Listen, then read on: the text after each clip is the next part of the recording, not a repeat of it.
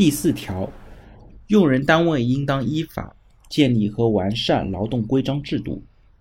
保障劳动者享有劳动权利、履行劳动义务。用人单位在制定、修改或者决定有关劳动报酬、工作时间、休息休假、劳动安全卫生、保险福利、职工培训、劳动纪律以及劳动定额管理等。直接涉及劳动者切身利益的规章制度或者重大事项时，应当经过职工代表大会或者全体员工讨论，提出方案和意见，与工会或者职工代表平等协商确定。在规章制度和重大事项决定实施过程中，工会或者职工认为不适当的，有权向用人单位提出，通过协商予以修改完善。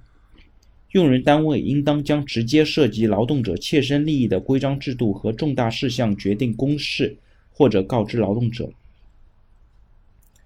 那劳动合同法其实第四条大家可以看出啊，这一条其实对用人单位的影响是非常深远的。规章制度呢，必须要和工会以或者职工代表平等的协商确定。那民主管理呢，发挥到了极致。在实务当中呢，需要掌握以下几个点。第一呢，就是并不是说用人单位所有的制度都属于本条所指的规章制度，往往呢，这些规章制度其实是有一个范围的，这个条款当中呢，还是写的比较具体。第二呢，需要严格履行的民主流程，并且呢，保留相关证据。